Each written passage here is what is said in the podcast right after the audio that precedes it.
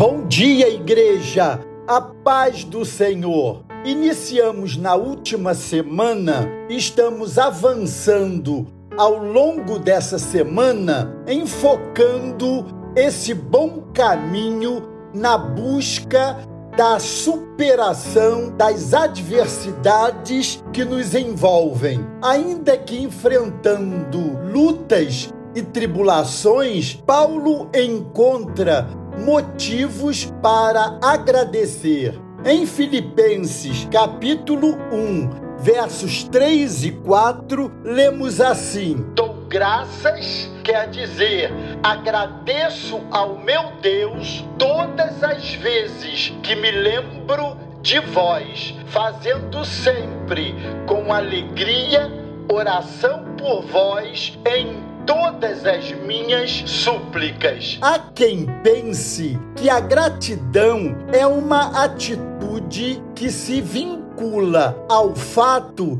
de que tudo está bem e que a gratidão só deve acontecer quando algo extraordinário se faz presente. Ledo engano. O apóstolo Paulo está aqui para nos garantir que a gratidão emerge de um coração que conhece a Deus em seu absoluto controle de todas as coisas, ainda que difíceis para nós. Nossa maturidade será percebida exatamente quando formos capazes de agradecer, mesmo que a batalha ainda esteja em andamento em nossa vida. Precisamos passar da abstração para o concreto e vivenciar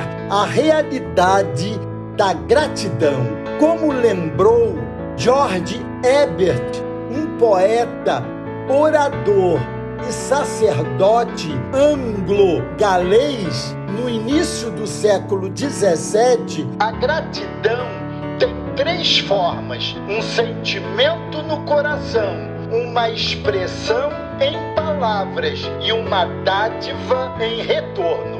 Não basta um sentimento capaz de ser manifesto, mas também não bastam expressões em palavras, é preciso uma dádiva em retorno. Você tem sido agradecido a Deus e as pessoas? Há alguém do seu relacionamento que você precisa demonstrar gratidão e ainda não fez? Esse é o nosso apelo e o desafio que lançamos hoje quer superar adversidades, agradeça, independente das circunstâncias. Deus os abençoe.